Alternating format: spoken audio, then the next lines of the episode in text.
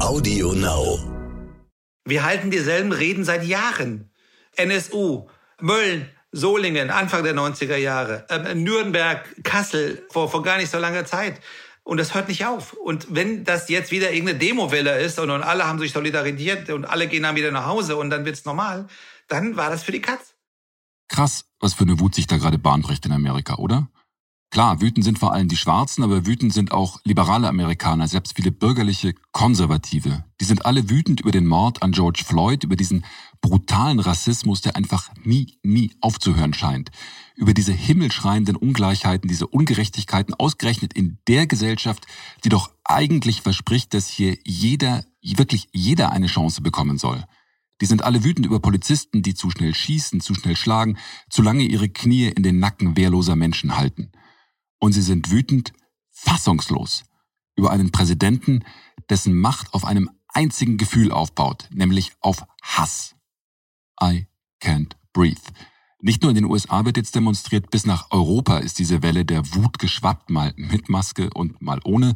Und um das gleich hier klarzuziehen, ich finde, der Rassismus hier in Deutschland, in Europa ist ein anderer als in den USA. Und auch die Polizeigewalt hat eine andere Qualität. Und trotzdem ist es gut und richtig, dass auch wir jetzt über die Rolle der Polizei, über die Grenzen polizeilicher und staatlicher Gewalt streiten und das trotz aller Äußerungen von Saskia Esken nicht mal nur in der SPD. Sie merken schon, mich lässt das alles so gar nicht kalt. Vielleicht habe ich das hier auch schon erzählt, vielleicht sogar schon zwei oder dreimal, aber egal. Ich bin in den USA zur Schule gegangen, habe da auch studiert und jetzt erzählt Opa vom Krieg. Vor fast genau 30 Jahren, als Jugendlicher, bin ich das erste Mal in meinem Leben in Frankfurt in ein Flugzeug gestiegen und nach Amerika geflogen. Um dort ein Jahr zu leben, zur Schule zu gehen, Touchdown in JFK am Flughafen in New York. Das war damals für mich die ganz, ganz große Freiheit. Und nach wie vor finde ich das Land sensationell, grandios, auch die politische Kultur, great. Ich bin auch einer von denen, die vollen Herzens sagen, Make America Great Again, aber eben so ganz anders, als Donald Trump sich das so vorstellt.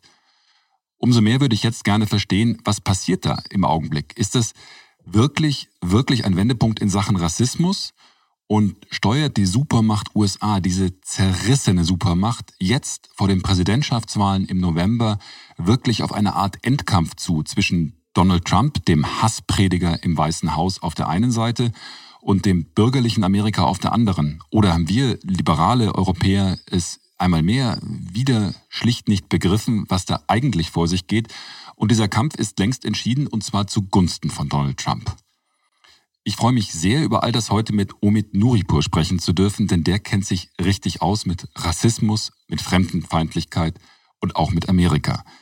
Denn Nuripur weiß, was es heißt, als Fremder nach Deutschland zu kommen. Er wurde in Teheran geboren, im Iran, wuchs später in Frankfurt auf und als Grünpolitiker hat er sich dann lange mit Flüchtlings- und Migrationspolitik beschäftigt. Gerne sagt er auch, dass er früher Rap-DJ war. Mittlerweile ist Nuripur aber weniger DJ, sondern eher Diplomat, nämlich außenpolitischer Sprecher der Grünen im Bundestag. Und in dieser Funktion beschäftigt er sich viel mit Amerika und mit dem, was so hochgestochen die transatlantischen Beziehungen genannt wird. Bei Nuripur kann ich also perfekt nachfragen, was da gerade passiert mit dem Wahnsinn Rassismus und dem Wahnsinnigen im Weißen Haus. Stern nachgefragt. Und damit nach sehr langer Vorrede zugegeben, herzlich willkommen zu Nachgefragt, dem Stern Podcast. Ich bin Florian Güsken und finde es super, dass ich Sie hier in dieser Folge begleiten darf. Bevor wir jetzt aber darüber sprechen, ob die Demonstrationen gegen Rassismus etwas bewegen, etwas bewirken können, will ich wissen, ob an anderer Stelle auf Worten auch Taten folgen. Und zwar, vielleicht erinnern Sie sich, zu Beginn der Corona-Krise haben wahnsinnig viele Leute auf den Balkonen gestanden und geklatscht. Für die Helden, für die Retter in den Krankenhäusern, für die Pflegerinnen, die sich um die Corona-Patientinnen gekümmert haben. Ja, ja, hieß es auch da. Wir haben begriffen, ihr seid systemrelevant, ihr seid so wichtig, was Tränen erstickt. Ihr müsst bald mehr Geld bekommen. Ihr müsst gewertschätzt werden. Und ist da was passiert? Das frage ich jetzt Dr. Michael Wöning, den medizinischen Experten unseres Vertrauens. Als Chefarzt leitet er das Zentrum für Notfall- und Akutmedizin des Marienkrankenhauses in Hamburg. Die Frage an ihn lautet also, kommt nach dem großen Klatschen jetzt zumindest auch ein bisschen Kohle? Hallo, Herr Dr. Wöning. Moin, Herr Güsken. Als das mit Corona losging, haben alle für die Pflegerinnen in den Kliniken geklatscht. Für die Helden hieß das ja damals. Nur vom Klatschen kann man sich ja nichts kaufen. Mitte Mai gab es dann einen Gesetzentwurf, der besagte, ja, ihr sollt 1500 Euro kriegen, steuerfrei. 1000 Euro aus den Pflegekassen oder von der Pflegekasse. 500 Euro müsste das jeweilige Land dazu tun. Kommt denn in Ihrer Klinik jetzt von dem Geld was an? Nein. Also das ist eine ganz klare Antwort, nein. Wenn ich mit meinen Pflegekräften spreche, ist da eine große Enttäuschung. Gerade dieser, ja, diese Differenz zwischen Kochen für Helden, also das Wort Held, das war ja schon viel, viel überbeladener, als es eigentlich so sein musste. Und klatschen auf den Balkonen und äh, zu sagen, jetzt haben wir endlich eine Wahrnehmung in der Pflege, die auch der Pflege die Hoffnung gibt, dass dieses Berufsbild in der Außenwahrnehmung, aber auch in der Dotierung deutlich anders wahrgenommen und demnächst gewertschätzt wird. Davon ist wirklich jetzt zweieinhalb Monate nach Pandemiebeginn eigentlich wenig übergeblieben. Sie haben richtig gesagt, der Bundesgesundheitsminister hat gesagt, es soll eine Prämie für Pflegende geben. Und die soll diese 1000 Euro haben, die aus der Pflegekasse finanziert wird. Und dann wäre es möglich, dass die Länder einzeln, oder dazu aufgefordert, bis zu 500 Euro aus eigenen Mitteln drauftun. Das ist aber genau wie alles andere in den Corona-Lockerungen jetzt beispielsweise im föderalistischen System so, dass das jeder macht, wie er meint. Und da gibt es sicherlich schon Länder, die zahlen gewisse Beträge, die zahlen vielleicht auch wie Bayern etwas aus eigenen Etats. Es gibt aber auch Länder, die tun im Augenblick noch recht wenig. Und da muss man auch gucken, was heißt denn Pflegende? Es gibt Länder, die beziehen sich darauf, dass der Originalgesetzesentwurf sich auf Pflegende in Altenheim bezieht. Und so sehr ich auch die Pflege in Altenheim respektiere, sehe ich doch die Ungleichbehandlung gerade zu Pflegenden im Krankenhaus dann doch sehr, weil auch das ist eine Truppe von wirklich hochqualifizierten Mitarbeitern, die sich in dieser Pandemie in der ersten Reihe mit den Patienten auseinandergesetzt haben und sich auch dieser Gefahr gestellt haben. Und ich finde, da gehört diese Pflege in den Krankenhäusern definitiv mit rein. Und dann muss man natürlich auch nochmal unterscheiden, ist es denn wirklich nur die Pflege? Natürlich hat die Pflege eine besondere Wertschätzung verdient und auch eine besondere Zahlung, weil sie natürlich anders verdienen als Ärzte. Es muss jetzt nicht so sein, dass wie zum Beispiel der Vorschlag, ich glaube der Charité war es, die sowohl Ärzte wie Pfleger bezahlen wollen mit einer Prämie. Ich denke, das geht darüber hinaus. Ich denke an unsere Reinigungskräfte, die jedes dieser verdächtigen Covid-Zimmer gereinigt haben. Ich denke an unsere Transporter, die die Patienten von A nach B gefahren haben. Ich denke an die röntgentechnischen Assistenten, die die gesamten Lungenaufnahmen und Thorax-CTs gemacht haben. Und diese ähm, Aufzählung ist beliebig weiterführbar von Leuten, die sich in der Pandemie unter Zurücksetzung ihrer eigenen Interessen und unter, ich wiederhole es extra nochmal, einer massiven Eigengefährdung für die anderen Menschen eingesetzt haben. Für die Lufthansa hat keiner geklatscht, hat meine Mitarbeiterin heute gesagt. Trotzdem kriegen sie immense Rettungsschirme, ja. Ich glaube, es wird Zeit, dass den Mitarbeitern in Krankenhäusern wenigstens auch symbolisch nun endlich diese 1500 Euro auf den Konten überwiesen werden. Wie ist denn dann die Stimmung bei Ihnen unter den Pflegekräften und den Mitarbeitern? Sind die auf der Zinne? Ich zitiere Sie, Sie fühlen sich verarscht. Sowas würde ich normal nicht sagen, aber das ist genau der Punkt. Und sagen, es war doch eigentlich wie immer. Wir hatten den kurzen Moment der Hoffnung, dass wir wirklich anders wahrgenommen werden. Und wir haben den kurzen Moment der Hoffnung gehabt, dass es diesmal wirklich anders ist, dass sich wirklich etwas ändert. Aber es ändert sich nichts. Das frustriert die natürlich noch mehr. Die sind gar nicht nur wütend, die sind enttäuscht und resigniert. Also ich spreche jetzt von meiner Abteilung. Das schadet, glaube ich, dem Pflegeberuf in Deutschland dann schon, weil im Endeffekt diese Mitarbeiter natürlich sich überlegen, ob sie in diesem Beruf äh, mit dieser Art von Wertschätzung langfristig richtig aufgehoben sind. Und das wäre das Schlimmste in der jetzigen Situation, genau die Leute zu verlieren, die eigentlich, wenn es darauf ankommt, so systemrelevant waren und sich als systemtreu auch erwiesen haben, wie die Pflegerinnen in den letzten Wochen und Monaten. Vielen Dank für den Einblick, weil das war mir so zumindest nicht klar. Ich wünsche Ihnen ein schönes Wochenende und freue mich, wenn wir uns nächste Woche nochmal sprechen, Herr Dr. Böning. Sehr gerne, in der Hoffnung, dass sich irgendwas ändert und jemand in Berlin zugehört hat. Bis dann, Herr Güsken. Tschüss. Danke, tschüss. Vielleicht hören tatsächlich manche Politikerinnen diesen Appell von Dr. Wünning und fühlen sich jetzt motiviert, schnell etwas zu tun. Ich sage, lasst es raus. Nach diesem Motto, was man in jedem Abreißkalender mit Sinnsprüchen in jedem beliebigen Supermarkt findet. Es gibt nichts Gutes, außer man tut es. Und jetzt, kleiner Themenwechsel, freue ich mich sehr, mit Omid Nuripur sprechen zu dürfen über Rassismus im fernen Amerika und hier zu Hause, ganz nah. Hallo, Herr Nuripur. Hallo, Herr Grüßkind. Wir reden ja gerade viel über Alltagsrassismus. Sie sind im Iran geboren, in Teheran, wenn ich das richtig weiß, aber in Deutschland aufgewachsen. Und Sie sind Moslem. Sie heißen schon mal also nicht Müller. Wie oft haben Sie denn die Frage gehört, wo kommst du eigentlich her? Ich habe diese Frage eine Trilliarde Mal gehört. Und ehrlich gesagt, äh, ich bin bei den Grünen gelandet, weil das für mich ein äh, merkwürdiges Aha-Erlebnis war, als ich bei denen in der Geschäftsstelle auftauchte, als ich sehr, sehr junger Mensch und äh, mit der Geschäftsführerin über alles Mögliche geredet habe. Und sie hat mich auch ausgefragt über alles in meinem Leben, aber nicht, wo kommst du her? Und das war ehrlich gesagt so schockierend, das war so erstaunlich für mich, dass ich gesagt habe, hey Mensch, hier könnte ich bleiben. Ah, das hat ja dann auch ganz gut funktioniert. Jetzt sitzen Sie im Bundestag, das scheint ja eine Erfolgsgeschichte gewesen zu sein. Aber wie ist Ihnen denn Alltagsrassismus in Ihrer Jugend und auch später begegnet? Das ist ja das, was wir gerade diskutieren, dieser Alltagsrassismus, die Bemerkung nebenan, der Kommentar. Wie ist Ihnen das begegnet? Ja, das ist äh, relativ oft und viel. Ähm, ich könnte relativ viel erzählen. Allerdings muss ich voranstellen, dass äh, ich als Bundestagsabgeordneter natürlich privilegiert bin. Äh, wenn es zu buntig wird, rufe ich das BKA an. Äh, die sind für meinen Schutz zuständig. Aber Sie waren ja nicht immer Bundestagsabgeordneter. Nee, sollte niemand so auf die Welt kommen, das ist nicht gesund.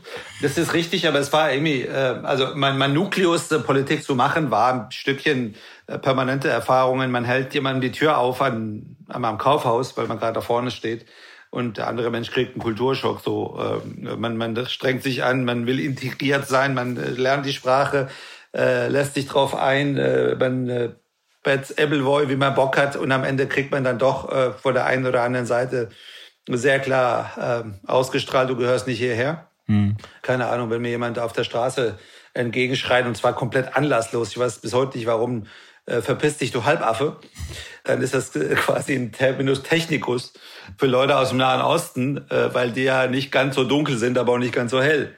Mhm. So, also es ist einfach nur ekelhaft.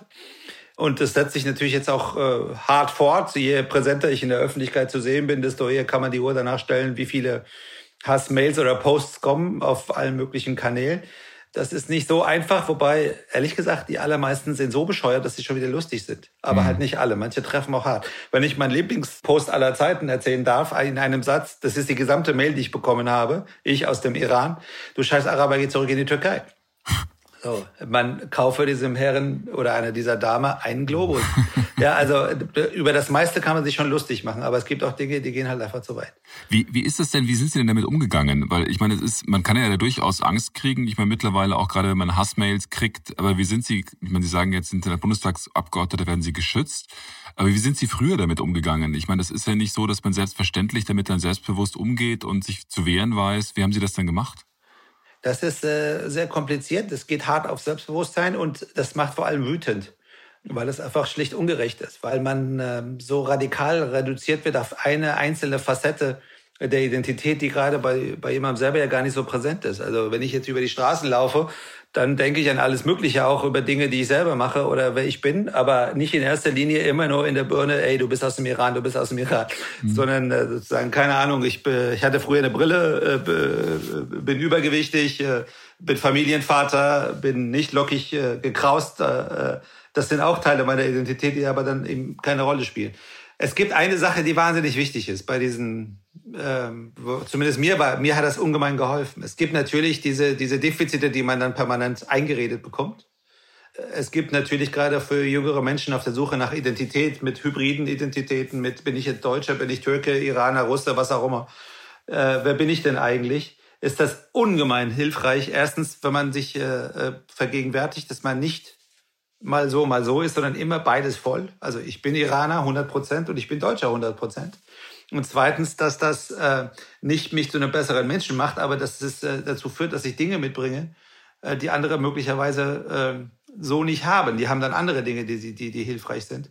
Um jetzt mal zwei Beispiele zu sagen. Die Tatsache, dass ich äh, in einem Land in die Unfreiheit grassiert, im Iran aufgewachsen bin, hilft mir jetzt bei meiner Arbeit, mir immer wieder auch zu vergegenwärtigen, dass unsere Grundrechte, unsere Freiheit, unsere Demokratie nicht vom Himmel gefallen ist und dass man darum kämpfen muss. Ich habe zu viele Leute in, in Deutschland, auch in, in der politischen Blase erlebt, die das für, für viel zu selbstverständlich genommen haben. Das führt bei mir dazu, dass äh, es eine, ich finde, schöne Verständigungsebene gibt, äh, vor allem mit den Kolleginnen und Kollegen aus den demokratischen Parteien, die in der DDR aufgewachsen sind, die Bürgerrechtsbewegten von mhm. 1990. Ich habe das Gefühl, ich komme mit denen so viel besser klar und es ist so eine wichtige Verständigung da, wenn man, weil man, weil man ja Unfreiheit erlebt hat. Weil die wissen, worauf es ankommt? Weil sie wissen, dass man kämpfen muss, äh, um, um das, worauf es ankommt. Und das ist Freiheit und Demokratie. Aber ansonsten, mhm. ich meine, wenn ich in, keine Ahnung, in den schwierigen Gegenden mit, mit höheren Vorfällen von Rechtsradikalismus, mit stärkeren äh, Nazi-Parteien unterwegs bin, in Schulen gehe, erzähle ich zum Beispiel die Geschichte äh, aus meiner eigenen Schulzeit, wie ähm, im Iran ein, ein, ein Lehrer uns verführt hat, 80 Kinder in einer Klasse, 80 Jungs in einer Klasse, verführt hat, unsere Eltern anzulügen über eine Klassenfahrt. Und da sind wir nicht nach Nordosten gefahren, auf, in eine Pilgerstadt, sondern nach äh, Südwesten an die Front. Äh, und ich erzähle dann, dass es sich wirklich gut angefühlt hat äh, als äh, Kindersoldat, weil das ja echtes, äh, echte Gehirnwäsche war.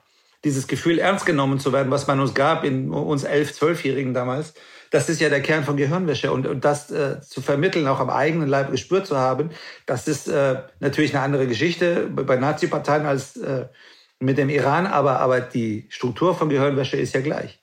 Und ansonsten, letztes, was auch noch tröstet, ist, es gibt ja sowas wie eine ich sage jetzt mal ein bisschen flach, es gibt ja sowas wie eine Erotik des Exotseins, ja.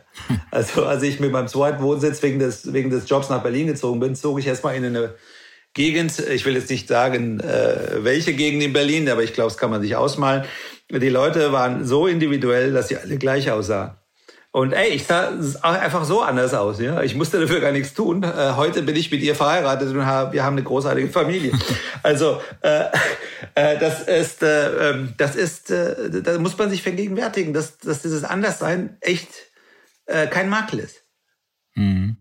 Es gibt ja jetzt im Zuge auch der Demonstration über Black Lives Matter in Deutschland diese Demonstrationen. Ähm, wie nehmen Sie die denn wahr? Können die was bewegen? Was sollen die bewegen? Oder ist das einfach was, was dann wieder vorbeizieht, wie so vieles? Ich hoffe nicht. Ich habe äh, für meine Fraktion äh, in der Plenardebatte über den grauenvollen Attentat von Hanau die Rede halten dürfen. Und ehrlich gesagt, ähm, ich habe mir vorher sehr viel nicht nur durchgelesen, nochmal angeguckt, äh, die zahlreichen anderen Fälle, die es gegeben hat vor Hanau, sondern ich habe mir auch ein paar Lieder angehört. Ähm, es gibt dieses Lied ähm, Letzte Warnung, das ist aus den 90ern. Als äh, Xavier Naidoo noch ein netter, normaler Mensch war, äh, hat er das ja zusammengetrommelt. Da gab es diese Geschichte, äh, dieses, ich finde, weiterhin wahnsinniges Lied äh, als Reaktion auf die Ermordung von, von äh, äh, Alberto Adriano. Und da gibt es so viel, was einfach leider Gottes zeitlos wiederholbar ist. Äh, da, da rappt einer und sagt, und jetzt ist schon wieder eine, eine Familie, ist schon wieder jemand gestorben und jetzt ist schon wieder eine Familie am Grab, jetzt kommen wieder die Politiker und halten dieselben Reden. Wir halten dieselben Reden seit Jahren. NSU, Mölln, Solingen, Anfang der 90er Jahre, äh, Nürnberg, Kassel, vor, vor gar nicht so langer Zeit. Und das hört nicht auf. Und wenn das jetzt wieder irgendeine Demo-Welle ist und, und alle haben sich solidarisiert und alle gehen dann wieder nach Hause und dann wird's normal, dann war das, äh, war das für die Katz. Und deshalb muss man jetzt daraus auch Konsequenzen ziehen. Daraus Konsequenzen ziehen heißt. Ja, wie sehen die Konsequenzen aus? Also ich, ich, ich komme, ich frage deswegen, weil ich habe jetzt in letzter Zeit auch öfters mit dieser ganzen MeToo-Diskussion beschäftigt und den Konsequenzen, die das gehabt hat. Und Sie haben ja gesprochen auch über den Hass im Internet. Und wenn man sich anguckt, der Hass gegen Frauen, auch gegen seit MeToo, äh, ist keineswegs zurückgegangen. Und jetzt sind alle auf den Straßen und schreien Black Lives Matter, was sehr gut ist, was toll ist. Aber man fragt sich, wie kann sowas nachhaltig sein? Wie kann sowas nachhaltig auch Gesellschaft verändern? Und nicht einfach jetzt ein, ein kurzzeitiges Phänomen sein, was dann in ein paar Wochen, wenn die nächste Demo zu einem anderen Thema ansteht, wieder vergessen ist.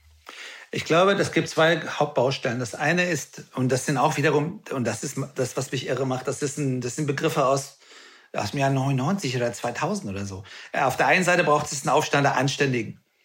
Der Aufstand der Anständigen ist genau das, was auf der Straße passiert. Aber das heißt, dass man das auch internalisieren muss, dass man kulturell äh, auch in dieser Gesellschaft äh, Rassismus entgegentreten muss. Das heißt, dass es nicht sein kann, dass jemand Scheißsprüche an in der Kantine reißt und, und die eine Hälfte lacht und die andere betroffene Hälfte guckt einfach weg mhm. und sagt, naja, ist ja ein netter Kollege.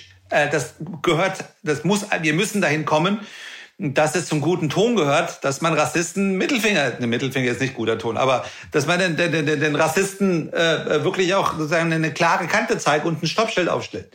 Äh, und es nicht jeder, der einen flachen rassistischen Spruch und einen Witz macht, ist ein Rassist. Aber die gesellschaftliche Stimmung muss dahin kommen, dass diese Witze, die einfach verletzend sind, die die Würde anderer betreffen, nicht einfach äh, äh, sozusagen toleriert werden. Wir haben ja eine ganz, ganz merkwürdige Debatte seit Jahren, ob Political Correctness irgendwie ma malus ist. Ich bin nicht dafür bekannt, dass ich immer 100% super teite Witze mache, die einfach nur langweilig und nett sind. Aber es gibt eine Sinnhaftigkeit von, von, von äh, politischer Korrektheit und das ist nämlich, dass man darauf achtet, dass man andere nicht verletzt. Ich weiß nicht, was daran falsch ist. Mhm.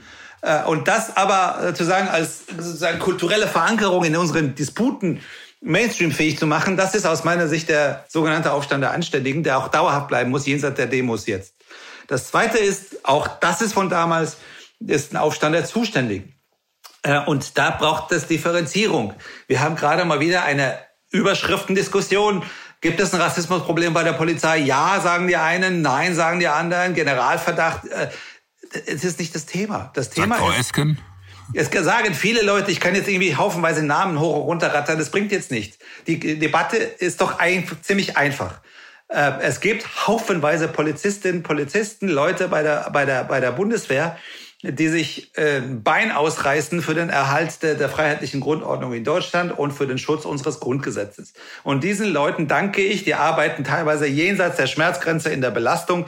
Die Polizei äh, sammelt in Deutschland jedes Jahr 22 Millionen oder, oder mehr Überstunden äh, äh, auf. Das ist unglaublich viel, was die da leisten. Es gibt diese leider berühmt-berüchtigte Polizeistation 1 in Frankfurt, das ist auf der Zeil.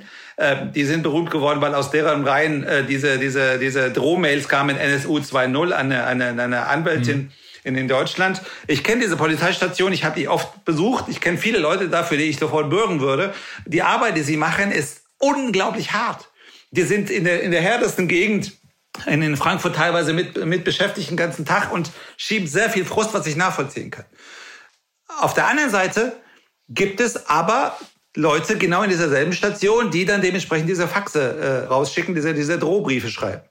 Und äh, die Antwort ist nicht, ist das jetzt Mainstream, ist das die Mehrheit, ist das jetzt, ist die Polizei so oder so? Äh, die Antwort ist, in einem Land, in einem demokratischen Rechtsstaat kann man sich nicht leisten, dass irgendjemand, der dafür ausgebildet ist und ein Eid drauf geschworen hat, unsere Verfassung zu verteidigen, rechtsradikales oder anderes äh, verfassungswidriges Gedankengut hegt und, und auch noch versucht auszuleben. Diese Leute, Polizei und Armee, die üben äh, das aus, was konstitutiv ist für, für, für den Zusammenhalt eines Staates, nämlich Gewaltmonopol. Ein Gewaltmonopol des Staates wird von diesen Leuten ausgeübt. Da kann sich niemand leisten, dass doch einer von denen sozusagen Verfassungsfeind ist. Wenn ein KSK-Mensch in den Naziterror abdriftet, ist das verheerend, weil so ein KSK-Mensch darauf ausgebildet ist, dass er mit bloßer Hand quasi eine volle Kneipe um, um die Ecke bringen kann, innerhalb von wenigen Minuten. Äh, und deshalb können wir uns das nicht leisten. Und deshalb ist die Hausaufgabe jetzt nicht über den Überschriften darüber zu reden, hat die Polizei ein Problem, sondern wie kommen wir denn dazu, dass es in der Polizei gar kein Problem mehr gibt, weil wir uns das nicht leisten können. Was ist da für Sie der Kernpunkt? Einen Inspektor, der sich darum kümmert?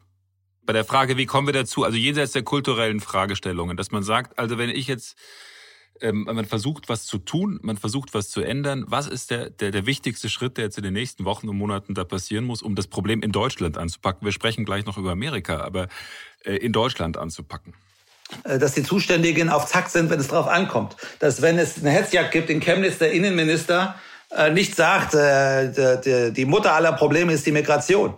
Äh, jetzt haben wir einen Horst Seehofer, der sehr viele kluge, gute Sachen zum Thema Rassismus sagt. Der sagt auch das Wort Rassismus, das ist im Übrigen was Neues. Das gibt's erst seit, seit diesem Jahr, dass es, dass es bestimmte Kreise in diesem Land gibt, die das R-Wort in den Mund nehmen. Vorher war das gar nicht. Wenn es hoch auf hoch kam, redet man über Fremdenfeindlichkeit und die Fremden waren Leute, die in dritter Generation in Deutschland geboren waren. Jetzt gibt es einen Verfassungsschutzchef, der sagt Rassismus. Ich bin so dankbar dafür, dass er das tut. Die Zuständigen, die sind im, in, sehr verkürzt gesagt, ist, ist relevant, wobei die, die sind nicht nur in den Sicherheitsbehörden.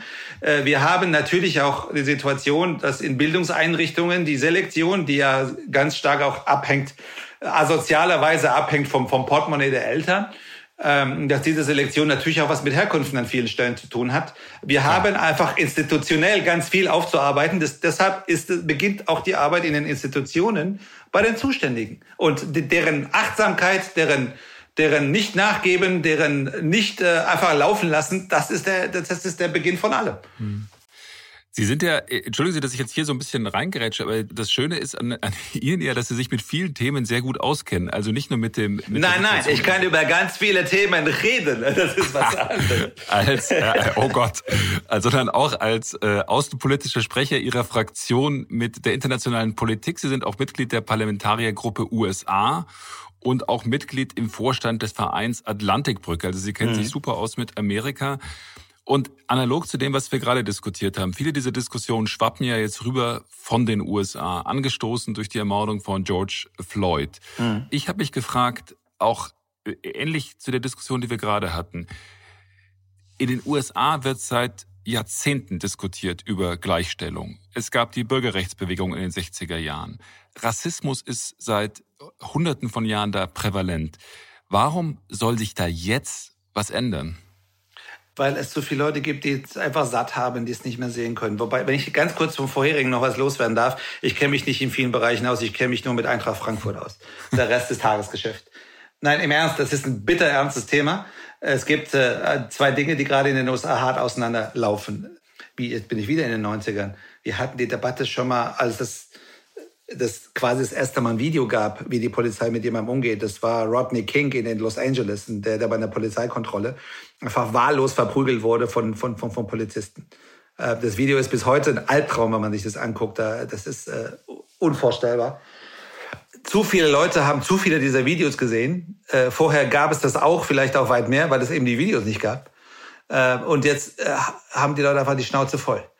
Das ist die eine der eine Strang, der jetzt gerade an Fahrt zunimmt, das andere ist, jetzt bin ich wieder bei den Aufstand der Zuständigen, der in dem Fall ausbleibt, haben wir einen Präsidenten, der das ja massiv schürt. Ähm, Donald Trump hat in der Zeit zwischen seiner, seiner Wahl und seiner, seiner Amtseinführung ähm, den Chef vom Ku Klux Klan hofiert. Hm. Ich glaube nicht, dass Trump ein Nazi ist. Ich glaube, Trump ist in erster Linie ein Trumpist. Ähm, der ist kein Rassist. Er würde, wenn es, äh, wenn er glaubte, dass es ihm hilft, würde er mit Mutter Teresa T-Shirts rumlaufen. Aber er glaubt jetzt, dass seine Milieus hören wollen, äh, dass äh, das alte Amerika, das super weiße, schöne alte Amerika, was es nie gegeben hat, jetzt einfach wieder stark werden müsse. Und dementsprechend fährt er diese Nummer. Und ähm, das äh, mobilisiert wiederum auf allen beiden Seiten, äh, macht die Spaltung größer, aber führt das Recht dazu, dass die Leute, die auf die Straße gehen, das Gefühl haben, wenn wir jetzt nicht protestieren, dann schlägt dieser Präsident dem fast den Boden aus. Aber es geht ja nicht nur um diesen Präsidenten, sondern es geht ja tatsächlich um diese Spaltung. Sie sprachen gerade davon, die dahinter steht. Donald Trump ist ja zumindest aus meiner Sicht eher die Spitze und der Ausdruck von der Spaltung, die spätestens seit Mitte der 90er, Sie sprachen das an, auch in den USA existiert, die vom Rassismus herrührt, aber auch von, von anderen Faktoren. Mhm. Wie will man dem denn jetzt beikommen und was kann diese Bewegung Black Lives Matter da tatsächlich jetzt ändern? Also das ist auch wieder die Frage, wie kann hier nachhaltig Änderung bewirkt werden? Weil es ist, nichts an der Diskussion ist neu. Das haben Sie ja auch gesagt. Ja. Es gab Rodney King, es gab immer wieder die Fälle, die auch in der New York Times berichtet worden sind, von äh, Polizeigewalt gegen Schwarze. Das ist ja alles bekannt. Warum jetzt, sollte sich jetzt was ändern? Äh, weil ein Land solche Spannungen nicht ewig aushält. Die Polarisierung im Land ist tatsächlich nicht neu. Die äh, John Kornblum äh, der ehemalige Botschafter der USA in Deutschland sagt die ganze Zeit, Leute, die Spaltung gab es schon in den 50ern in den USA. Mhm. Und ja, das ist an ganz vielen Stellen sichtbar, dass äh, die Spaltung alt ist. Aber der Unterschied war, Entschuldigung, ich muss nochmal zu Trump zurück. Der Unterschied war, dass es immer Präsident... Gerne immer. Äh, ja, geht so gerne nicht, aber äh, leider immer wieder nötig. Nein, gerne nicht, aber... Der, es gab immer Präsidenten, die äh, den Anspruch hatten zumindest, zumindest so getan ha haben, als würden sie das Land einnennen wollen. Sogar Nixon hat das versucht. Und Nixon war auch extrem polar aufgestellt. Ähm, Trump gibt sich nicht mal die Mühe und, und das, das macht die Situation schwieriger. Ich glaube, dass äh, ähm, das, was in den USA gerade passiert, noch überhaupt nicht absehbar ist, wo das endet. Das kann noch massiv eskalieren. Es ist überhaupt nicht klar, dass es jetzt darüber besser wird. Es kann, wie gesagt, der, wenn, wenn ernsthaft äh, verfassungswidrig die Armee in Gang gesetzt wird, dann äh, äh, wird das äh, massiv eskalieren und es wird die Polarisierung auf Dauer so dermaßen vertiefen. Ähm, das wäre sehr übel und verheerend. Aber es gibt ja diesen alten Spruch eines anderen, sehr klugen amerikanischen Präsidenten, der hieß mal Roosevelt, der hat am Anfang der Weltwirtschaftskrise den Satz gesagt, never miss a good crisis, verpasse nie eine gute Krise, um, um daraus eben entsprechend, das ist dann implizit, verstärkt rauszukommen. Und äh, wenn die amerikanische Gesellschaft nicht permanent von oben gespalten werden würde, könnte sie vielleicht sich auch mal einen Moment Zeit nehmen, um Wunden zu lecken, um zu überlegen, äh, was man denn eigentlich aneinander hat. Und das ist extrem viel, was dieses Land eigentlich hat. Und äh, die, diese potente Gesellschaft, diese die, die Manifestierung quasi von, von individueller Freiheit, ähm, äh, wie, wie die USA sie ja eigentlich in ihrem Traum aufgeschrieben haben und versuchen zu leben, das ist eigentlich äh, ein Emulgator für eine Gesellschaft, wenn man wenn es richtig anstellt. Und da geht eigentlich viel, aber äh, wie gesagt, die die Zahl der Opfer, das ist wirklich in allem wie in allen großen Konflikten und damit meine ich nicht nicht nur Kriege in, in gesellschaftlichen Konflikten ab einer bestimmten kritischen Masse an Wunden gibt es irgendwann mal eine, äh, wirklich eine Weggabelung. Entweder man sagt, wir haben uns so viel angetan gegenseitig, lass uns jetzt zusammenkommen und Frieden schließen man kann so viel lernen von einem Nelson Mandela, weil er genau das ja vorgelebt hat.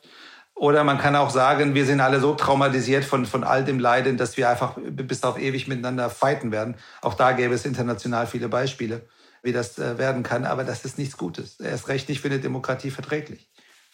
Für wie groß halten Sie denn die Gefahr, dass vor den oder mit den Präsidentschaftswahlen jetzt im November die USA auch eine Verfassung, auf eine Verfassungskrise zusteuern? Denn äh, Sie haben es ja schon erwähnt, äh, Donald Trump scheint ja auch willig, das Militär einzusetzen. Es heißt auch im Fall einer Niederlage äh, sei er möglicherweise nicht bereit, die hinzunehmen. Mhm. Wie groß ist denn die Gefahr, dass es auch verfassungstechnisch völlig aus dem Ruder läuft? Trump hat vor der letzten Präsidentschaftswahl in den USA, äh, gerade auf den letzten Metern seiner Wahlveranstaltungen, am Ende immer einen unfassbaren Satz gesagt, der lautete, wenn ich verliere, dann war es Betrug.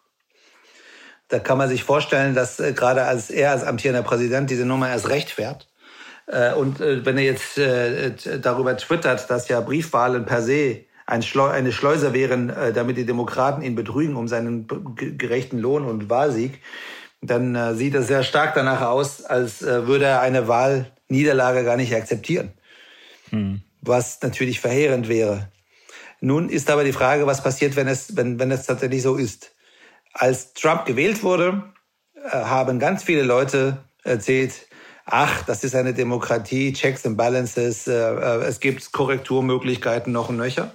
Und ehrlich gesagt, an vielen Stellen ist auch das, was Trump so gesagt hat, nicht passiert, weil äh, die Demokratie dann doch zu stark ist. Aber wir haben es an vielen Stellen erlebt, dass äh, seine Partei ihm am Ende doch blind gefolgt ist und wirklich jeden Bullshit, den er vor sich gegeben hat, auch verteidigt hat. Ich habe ja viele Möglichkeiten äh, gehabt, äh, mit amerikanischen Kongressleuten zu sprechen.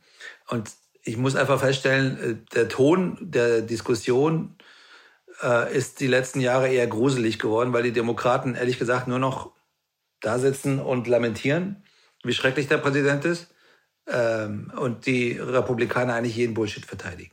Mhm. Äh, das ist äh, sehr übel. Und wenn der 2. November so sein sollte, dass äh, äh, das Wahlmännergremium an Biden fällt und nicht an Trump, dann ist es eine historische Situation für die äh, Republikanische Partei. Die kann dann die Demokratie retten, indem sie dann sagt, wir gratulieren dem neuen Präsidenten oder sie kann ein historisches Versagen von ungleich, ungeahnten Ausmaßen sich äh, leisten, nämlich zu sagen, nee, das war Wahlbetrug, wir folgen jetzt Trump. Und dann war, ehrlich gesagt, weiß ich nicht, was passiert. Die Dimension des Schadens ist so groß, ähm, dass äh, meine Vorstellungskraft irgendwann mal aufhört, äh, mir auszumalen, was dann eigentlich geschehen kann, wenn, sozusagen, wenn das Land mit dem größten wirtschaftlichen und militärischen Potenzial der Welt die super, super Macht plötzlich anfängt, in eine Verfassungskrise zu verfallen, wie wir sie aus ganz anderen Staaten mit weit weniger Stabilität kennen. Wenn die Grundstabilität der äh, Institutionen in den USA ins Wanken kommt, dann ist das eine Bedrohung für nicht nur für die Finanzmärkte, sondern wirklich für, für alle, nicht nur für den Westen. Ich, äh, die Antwort auf Ihre Frage ist, dass das so, was Sie da beschreiben, ist so gruselig, ich kann mir das nicht zu Ende ausmalen. Ich fand schon gruselig die Bilder der letzten Wochen aus Washington. Das erinnerte ja an irgendwelche südamerikanischen Militärdiktaturen, äh, wenn man sieht, dass dann Soldaten auf den Stufen, also martialisch aufgerüstet, auf den Stufen des Lincoln Memorials in Washington sind. Das war ja so eine Szenerie wie so aus einem Wolfgang Petersen Untergangsfilm. Mhm. Aber ich habe mich auch gefragt, vielleicht können Sie mir da helfen. Und zwar, wir als, sagen wir mal, europäische Liberale scheinen ja oft misszuverstehen, was da in den USA geschieht weil das einfach nicht unserem Wunschdenken von Amerika entspricht und auch unserem Wunschdenken von diesem hellen, leuchtenden Amerika.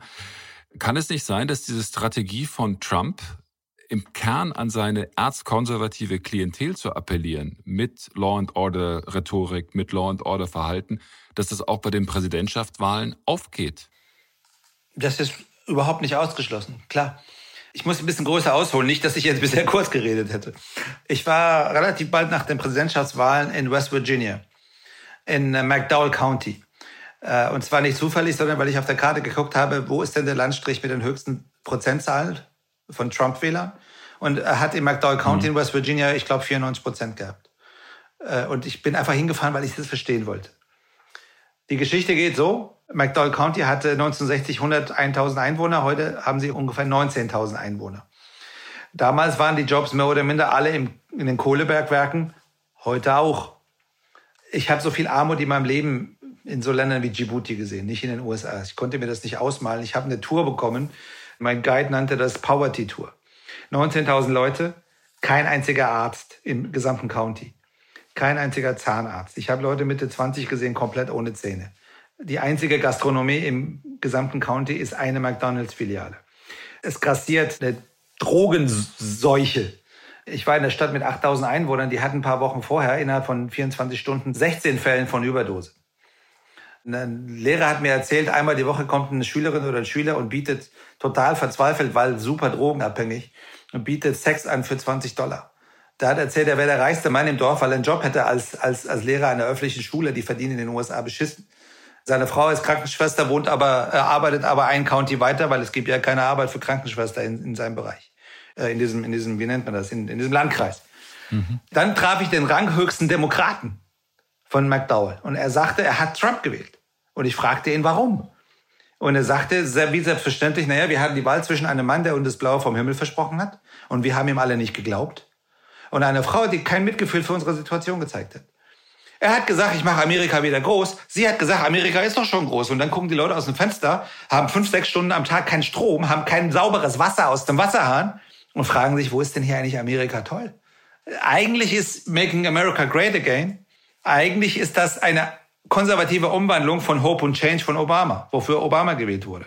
Es geht so vielen Leuten in den USA schlecht, dass wenn jemand kommt und den Wandel verspricht, dass sie sagen, ja, so wie es jetzt ist, kann es nicht bleiben.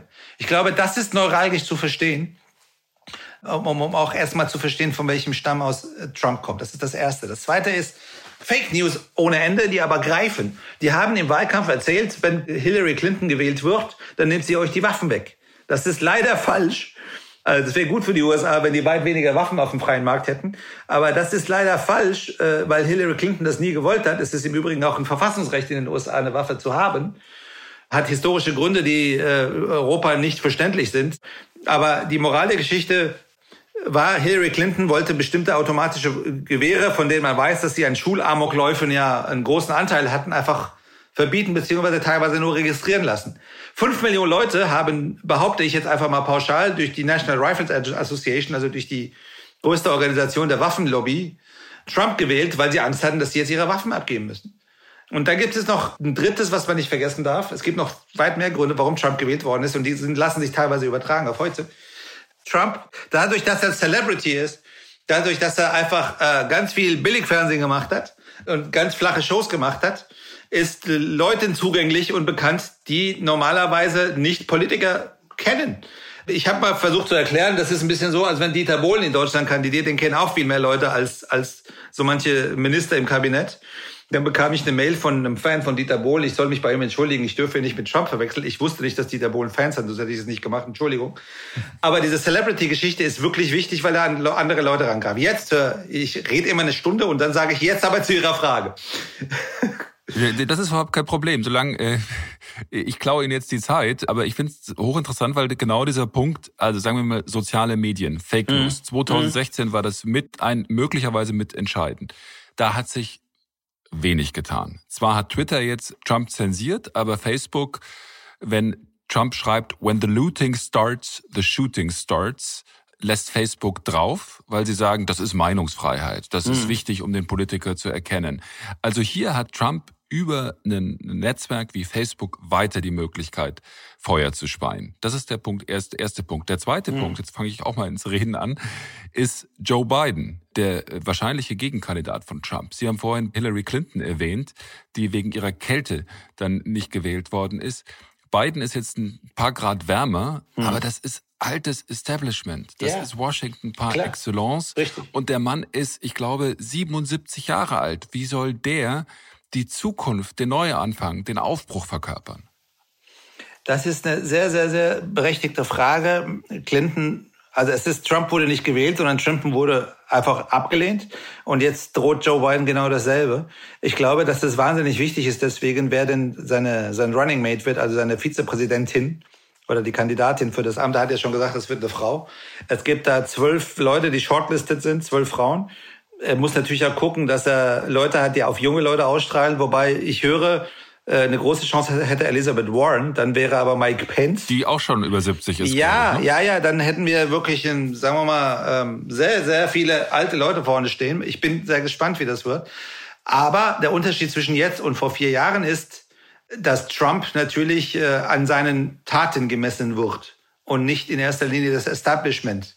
Äh, jetzt so abgestraft wird, weil Trump als Präsident ja äh, zwar sagen kann, er wäre nicht Establishment, aber das kommt ja nicht so richtig an.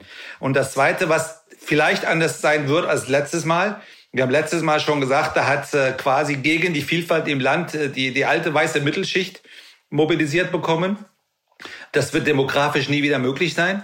Demografisch ist die alte weiße Mittelschicht nicht mehr die Mehrheit in den USA. Ob das, was jetzt gerade passiert mit Black Lives Matter, zum Beispiel bei den afroamerikanischen Communities oder bei den latinoamerikanischen Communities zu einer höheren Mobilisierung führt als 2016, das ist ehrlich gesagt die Kernfrage.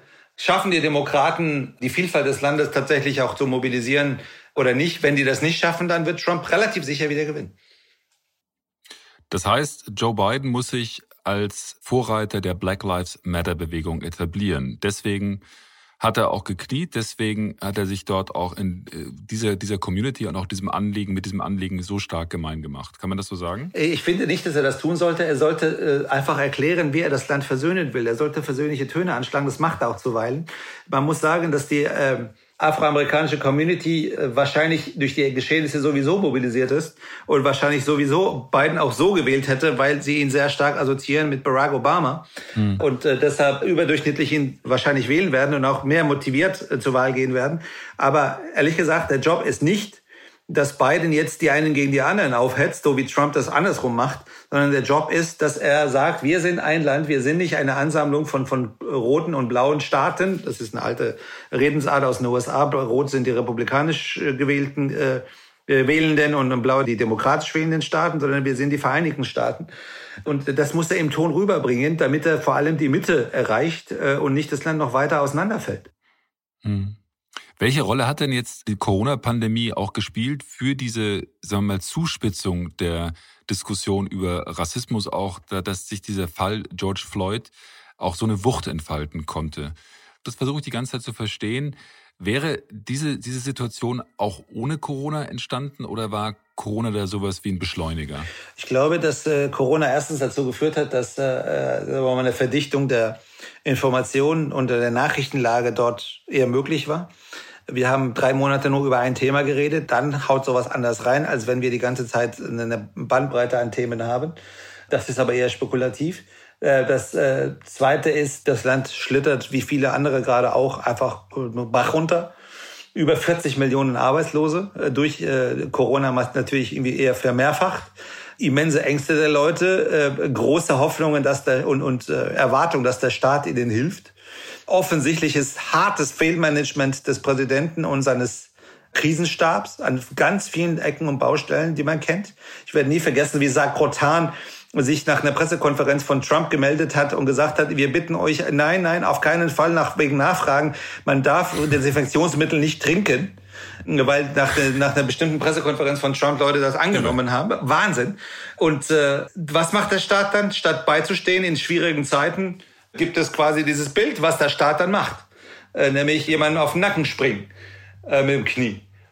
Das hat natürlich die, die, die Gemüter extrem erhitzt und den Rest hat äh, der Präsident mit seiner wirklich widerwärtigen Rhetorik dann auch noch geleistet. Ich teile, dass, dass Corona ähm, eher dazu geführt hat, dass die Geschichte, dass die Proteste jetzt weit gebündelter laufen und verstärkt laufen, als es vorher wahrscheinlich der Fall wäre, bei, wie wir es ja gesehen haben, bei so vielen anderen Fällen von, von Polizeigewalt gegen Minderheiten und polizeilichem Machtmissbrauch gegen Minderheiten. Hm. Sie sind ja auch Außenpolitiker und äh, kennen sich damit quasi aus mit der hohen Kunst der großen Diplomatie. Und da ist man ja eigentlich relativ vorsichtig im Umgang miteinander und versucht Worte zu wählen, die dann etwas gesichtswahrend sind. Donald Trump macht das ja prinzipiell anders und hm. hat jetzt auch ziemlich beleidigt gesagt, also, liebe Frau Merkel, wenn du nicht nach Washington reisen willst zum G7-Treffen, dann ziehe ich einfach meine Truppen aus Deutschland ab. Mhm. Es gibt dafür jetzt noch keine offizielle Bestätigung, aber alle gehen eigentlich davon aus, dass das tatsächlich passiert. Wie ist da Ihre Einschätzung? Ist das Gepolter oder ist das handfester Plan? Ich muss vorab sagen, dass ähm, äh, mir echt zunehmend schwerfällt, das hat man, glaube ich, auch bisher gemerkt, in, mit diplomatischer Sprache mit Trump anzunähern. Wobei man höllisch aufpassen muss, dass man nicht sich seinem, seinem Stil annähert, weil das wirklich nicht, nicht erträglich ist und weil das wirklich Völkerfreundschaften zersägt. Ich habe keine Ahnung, was die jetzt machen werden. Als Trump verkündet hat, die Amerikaner würden ihre Soldaten aus dem Zitat lächerlichen Krieg in Syrien, äh, 600.000 Tote, lächerlicher Krieg, abziehen, gab es Konsequenzen auf dem Schlachtfeld. Aber ein halbes Jahr später waren mehr amerikanische Soldaten in Syrien als vorher. Die Amerikaner sind bis heute in Syrien im Übrigen mit ihren Soldaten. Ich bin relativ sicher, nicht alle, die das jetzt hören, haben das gewusst, weil sie gedacht haben, der hat doch gesagt, wir gehen raus. Hm. Und das ist ja, ihm ist ja, glaube ich, völlig egal, wo seine Soldaten sind. Ihm ist wichtig, dass äh, sein Wählermilieu einfach Dinge für äh, die Dinge annimmt und glaubt, dass es so ist. Diese, diese Realität äh, zu simulieren ist ihm ja wichtig. Ich würde mich nicht wundern, wenn er jetzt vor der Wahl sich hinstellt und sagt, ich habe damals vor vier Jahren eine große Mauer versprochen Richtung Mexiko und ich habe sie im Übrigen auch schon gebaut und Mexiko hat auch dafür bezahlt. Was natürlich ein kompletter Unsinn ist. Ich glaube, dass der Truppenabzug bis zu einem gewissen Grad kommen kann. Wir haben noch Konsultationen auch dieser Tage mit Kolleginnen und Kollegen auf der amerikanischen Seite. Ich habe ihre Meinung noch nicht alle gehört. Äh, das Sicherheitsestablishment in den USA findet das falsch. Unter dem Strich ist es so, dass das eine Entscheidung der amerikanischen Seite ist, dass wir Reisende nicht aufhalten können und auch nicht sollten, dass die das alleine entscheiden müssen, dürfen, können. Aber dass eigentlich der Ton in der NATO ist, dass man über solche Sachen miteinander redet und nicht einfach verkündet. Erstens. Zweitens, ähm, stellt sich ein Stückchen die Frage, ob die Friedensordnung in Europa jetzt äh, verbessert wird, wenn mehr amerikanische Soldaten in Osteuropa sind. Weil das ist ja Teil der Ankündigung, dass die nicht alle zurückgehen, sondern auch nach Osteuropa verlegt werden. Da bin ich mir nicht so sicher. Und ich kann den polnischen Freunden, die sich ja sehr freuen auf die amerikanischen Soldaten, nur zurufen, dass äh, und auch tatsächlich die Diskussion führen darüber, ob man nicht das Ganze also ein, äh, Standort aufbaut und das Fort Trump nennt. Das ist wirklich eine echte Debatte in Polen. Ob die den glauben, dass man äh, Trump äh, als verlässlichen Partner sehen kann, wenn er nebenher ein, ein Abkommen für Rüstungskontrolle, nämlich Open Skies, aufkündigt, wovon Polen in erster Linie bisher profitiert hat, wenn es darum ging zu tracken, was auf der russischen Seite passiert. Wenn die Amis da rausgehen, ist der erste Verlierer Polen.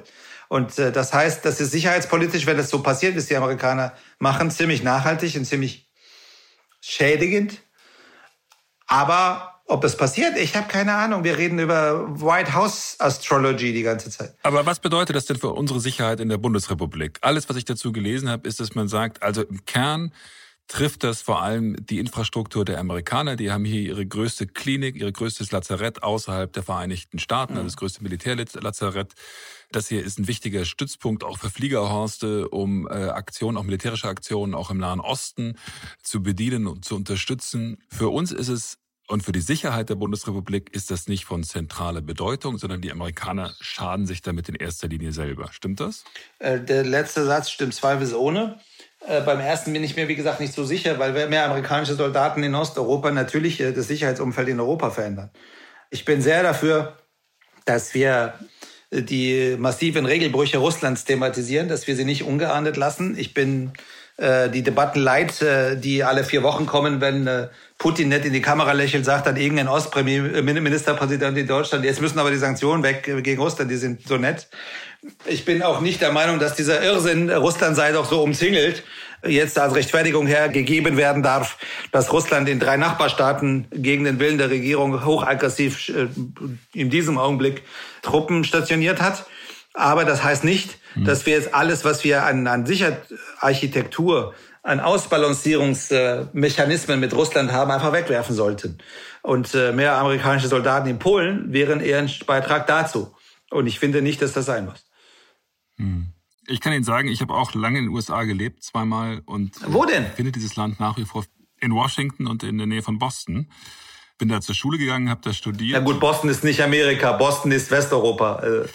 Boston ist, Boston ist Westeuropa, aber Washington ist zumindest, äh, war mal ein Teil Amerikas. Ja, ja, ja. Ich habe da relativ viel dann auch von dem Land gesehen und finde das Land auch nach wie vor sensationell, finde es mhm. toll. Aber bin erschrocken drüber, was sich da momentan mit der politischen Kultur tut. Und deswegen ist es total, also seit Jahren erschrocken und bin deswegen dankbar dafür, dass Sie da geholfen haben, mir nochmal zu erklären, was da momentan abgeht und auch wie, wie Sie die Diskussion sehen und sehen, was da passiert. Das finde ich total instruktiv, war für mich total lehrreich. Und ja, vielleicht können wir die Diskussion bei Zeiten irgendwann fortsetzen. Vielen Dank Unbedingt. für diese umfassende Diskussion. Entschuldigung, sehr lange Antworten, Verzeihung. Ich höre mich halt anscheinend doch gerne reden. Ich höre Sie auch gerne reden. Insofern passt das ganz gut in dem Fall. Ich wünsche Ihnen alles Gute. Vielen Dank dafür. Bis zum nächsten Mal. Ne? Tschüss. Adieu. Tschüss. Das war's für heute. Freut mich sehr, dass Sie dabei waren. Abonnieren Sie uns, bewerten Sie uns. Und jetzt doch noch kurz etwas Staatstragendes zu Amerika. Ich habe ja vorhin erzählt, dass ich da zur Schule gegangen bin, auch studiert habe. Möglich war das nur, weil es wirklich tolle Vereine, Verbände, engagierte Menschen gab, die sich um Austausch von Schülern, von Studenten gekümmert haben, auch für jene, die nicht so wahnsinnig viel Geld haben und hatten. Es gibt diese Vereine, diese Verbände immer noch und ich finde, sie müssen unterstützt werden, gefördert werden, gerade jetzt, damit auch die Generation, die jetzt jung ist, die Jugendlichen jetzt das gute, das schöne Amerika kennenlernen können und zwar nicht nur bei TikTok. So, aber jetzt höre ich auf. Äh, jetzt wünsche ich Ihnen vor allem ein schönes Wochenende. Make your weekend, zumindest das, great again. In diesem Sinn, bis zum nächsten Mal. Tschüss. Stern nachgefragt. Audio Now.